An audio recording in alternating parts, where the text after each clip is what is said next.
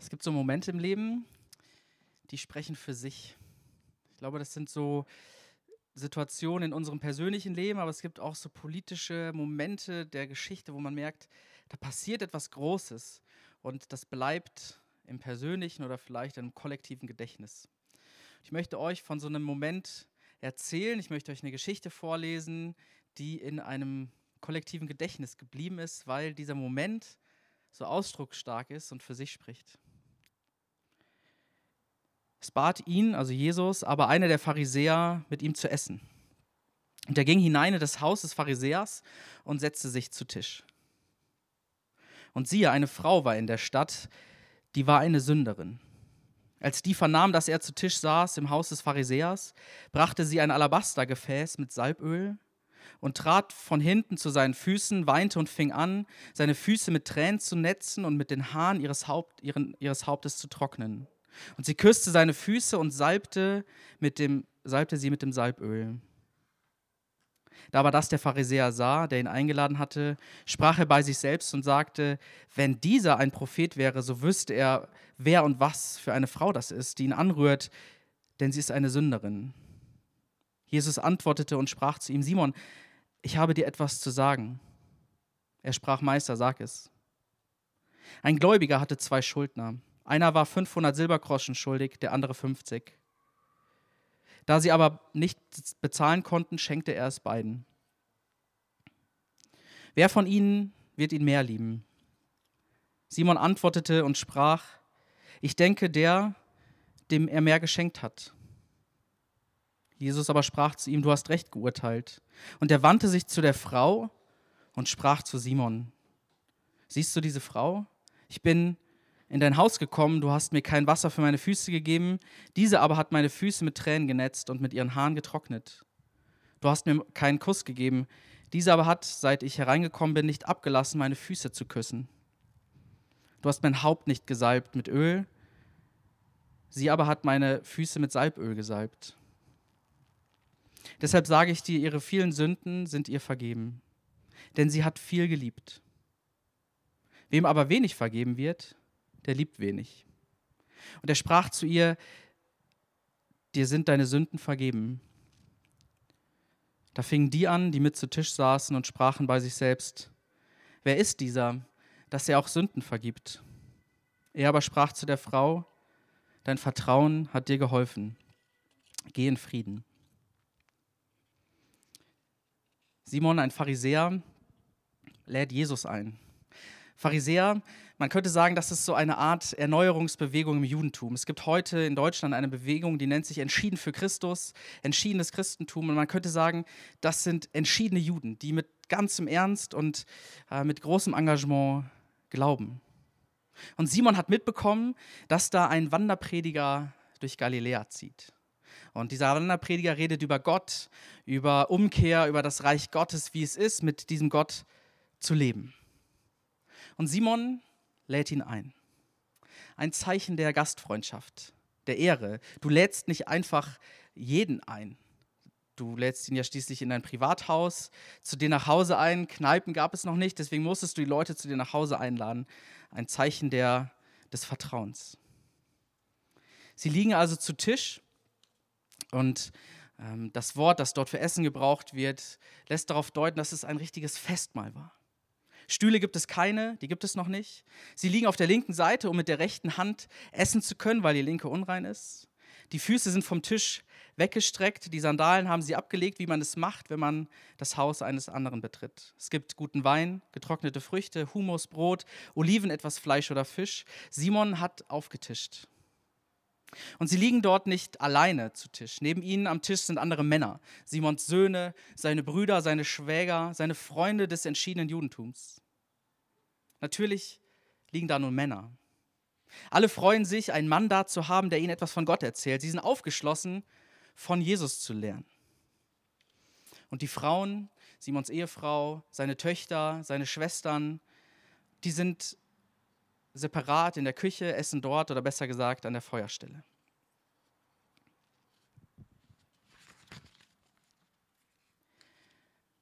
Hin und wieder kommen die Frauen zu dem Tisch, füllen Wein nach, bringen mehr Brot, Oliven und Humus. Simon Jesus und die anderen Männer liegen nicht in einem Haus, wie wir es vor Augen haben, sondern wahrscheinlich in einer Art Innenhof. Simon lebt mit seiner Großfamilie in vielleicht vier, fünf Häusern zusammen, die sternförmig angeordnet sind, um einen Platz herum und in der Mitte der Tisch, da wo das Leben passiert. Ringsherum stehen Schaulustige, Interessierte, die sich das Ganze anschauen wollen. Es war nicht unüblich, dass solche Festmale öffentliche Ereignisse waren, wo du zwischen den Häusern reinschauen konntest oder sogar durchgehen konntest, um dir das anzuschauen. Die Männer essen, sie reden, ein guter Abend. Und dann kommt sie rein. Für uns eine Unbekannte, wir erfahren ihren Namen nicht, und doch kennt sie jeder.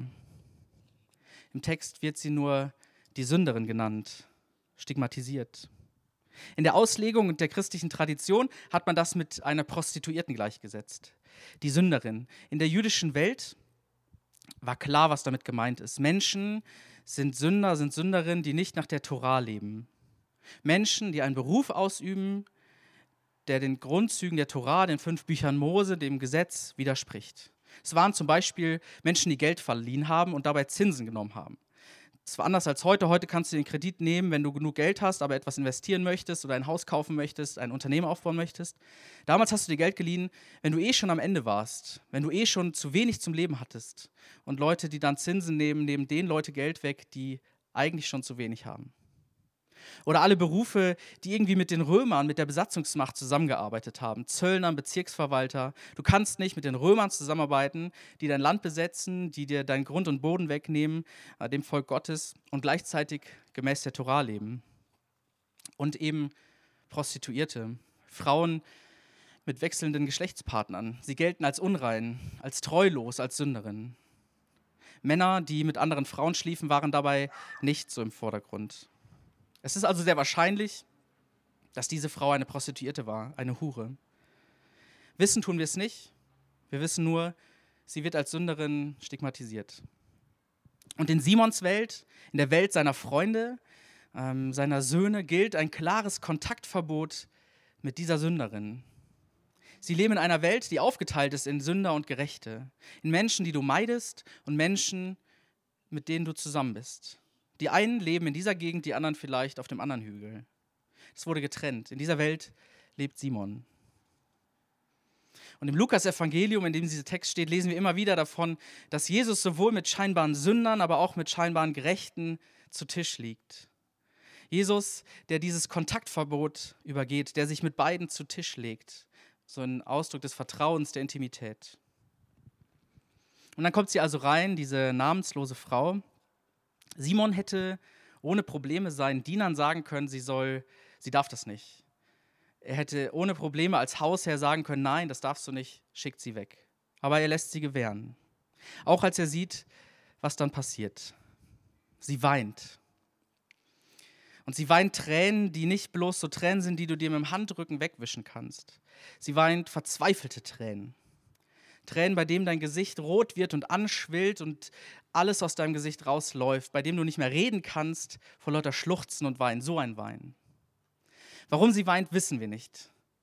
Darüber schweigt das, dieser Text. Lukas lässt in diesem Text nicht die Worte der Frau sprechen, sondern ihre Handlung. Manche haben vermutet, sie weint, weil sie merkt, was sie falsch gemacht hat. Ein Akt der Reue. Aber davon lesen wir erstmal nichts. Was wir lesen ist, diese Frau kommt mit dem, was sie bedrückt, mit ihren Emotionen, mit ihrer Verzweiflung zu Jesus. Vielleicht, weil sie weiß, dass sie damit bei ihm gut aufgehoben ist. Und sie tritt also von hinten heran zu Jesu Füßen. In ihrer Hand ein Alabastergefäß, schon allein das ist kostbar, eine weiße, fast durchsichtige Flasche aus Ton geschliffen und gefüllt mit kostbarem Öl. Noch immer weint sie, als sie zu Jesu Füßen tritt. Ihre Tränen tropfen auf seine Füße. Mit ihren Haaren trocknet sie sie ab. Mit ihren Lippen küsst sie sie. Mit dem Öl massiert sie sie. Diese Szene hat eine unverkennbar erotische Note. Eine Frau, eine orientalische Frau, die lange Haare hat, öffnet ihre Haare, beugt sich zum Boden, ähm, streichelt die Füße, trocknet die Füße mit seinen Haaren, küsst die Füße und reibt sie ein. Nicht nur das Erotische verschlägt Simon den Atem. Nie Nie, nie, nie darf eine fremde Frau anderen Männern ihre Haare zeigen, schon gar nicht öffnen. Was für ein Tabubruch. Das ist der intimste Akt der Erotik. Als würde heute eine Frau mit entblößten Brüsten durch die Stadt laufen. Diese unglaubliche Szene inmitten dieses Festmahls verschlägt allen den Atem. Die Zeit steht still. Lukas gewährt uns dann einen Einblick in den inneren Dialog von Simon, ein Selbstgespräch. Wenn Jesus wirklich der wäre, auf den wir warten, sehnsüchtig warten, dann müsste er doch wissen, was das für eine Frau ist, dass sie eine Sünderin ist. Ich glaube, in einem Selbstgespräch offenbaren wir, was wir wirklich denken. Da beschönigen wir nichts. Zu uns müssen wir keine Maske tragen, das müssen wir nicht irgendwie schönreden. Da sind wir ehrlich. Und Simon hatte ja gehofft, dass Jesus der versprochene Retter ist, auf den sie warten. Deswegen lädt er ihn ja ein, deswegen will er von ihm lernen. Deswegen lädt er seine Freunde, seine Brüder, seine Söhne ein, damit sie zusammen mit Jesus sein können. Der Prophet, der endlich wieder dem Volk Gottes zu seinem Recht verhilft, der direkt von Gott kommt, von ihm spricht. Aber als dieser Prophet müsste Jesus wissen, was das für eine Frau ist. Und Jesus nimmt Simon wahr. Nachher lesen wir, die Frau hat unaufhörlich seine Füße geküsst, die Frau sitzt also noch zu Jesu Füßen, aber der Fokus verschiebt sich. Was gerade passiert, gerät aus dem Blick, denn jetzt muss Jesus Farbe bekennen. Jetzt muss er zeigen, wer er ist. Und Jesus tut das auf eine Art und Weise, wie er es oft tut. Und für solche eine Situation gibt es kein Patentrezept. Es gab kein Gesetz in der Tora, kein Text kein von Propheten, wo stand, wenn eine Frau kommt und ihre Haare öffnet und deine Füße küsst, dann tu das und das. Das gab es nicht. In so einer Geschichte musst du anfangen, Geschichten zu erzählen. Und Jesus erzählt eine Geschichte, die kurz und knapp ist. Und auch ich erkläre sie jetzt noch dreimal so lang, wie sie eigentlich ist. Eine Geschichte, die Simon abholt. Der eine schuldet dem Verleiher 50 Denare, der andere 500, das Zehnfache. Der eine ungefähr zwei Monatsgehälter eines Tagelöhners, um seine Familie durchzubringen, der andere 20 Monatsgehälter. Simon kann sich direkt mit dem identifizieren, der 50 Denare schuldet. Auch als Pharisäer wusstest du, es gibt die Gerechten und es gibt die Sünder. Die Sünder sind die, die qua Beruf etwas falsch machen, nicht gemäß der Torah leben. Aber auch die Gerechten, die haben auch Dreck am Stecken. Auch da läuft im Leben nicht alles glatt. Und Simon merkt, das passt. Ich schulde etwas. Bei mir gibt es auch Schuld in meinem Leben. Nicht so viel wie bei anderen, das ist klar. Aber bei mir gibt es das auch. Die Schuld der Sünder wiegt schwerer, das Zehnfache. Aber auch ich habe keine weiße Weste. Und beide bekommen dieser Geschichte die Schuld erlassen. Einfach geschenkt. Diese Geschichte spielt mit dem völlig Unerwartbaren. Geldverleiher hatten ja einen super schlechten Ruf, wie alle anderen Sünder auch. Und doch behandelt er beide Schuldiger gleich, wie Freunde. Er schenkt ihnen, was sie nicht verdienen. In dieser Geschichte gibt es keinen Unterschied mehr in der Höhe der Schuld. Es gibt nur noch zwei Beschenkte und einen Schenker. Nur noch Schuldlose und den Schuldvergeber. 50 und 500 spielen keine Rolle mehr, einfach geschenkt. Simon hört diese Geschichte. Simon versteht diese Geschichte. Die Liebe, die, er mit, die der mit 500 erlassenen Dinaren aufbringen kann, muss größer sein. Der Dank umso überwältigender, weil wie viel hat er geschenkt bekommen. Und dann heißt es da, Jesus wendet sich zu der Frau, aber spricht zu Simon. Und sich das vorstellt, total skurril, weil Jesus sich umgedreht haben muss und den Blick zu seinen Füßen und gleichzeitig redet er mit Simon. Jesus macht körperlich deutlich, dass er sich nicht von dieser Frau abwendet. Dass ihr körperlicher Tabubruch für Jesus kein Grund ist, sich selbst körperlich abzuwenden.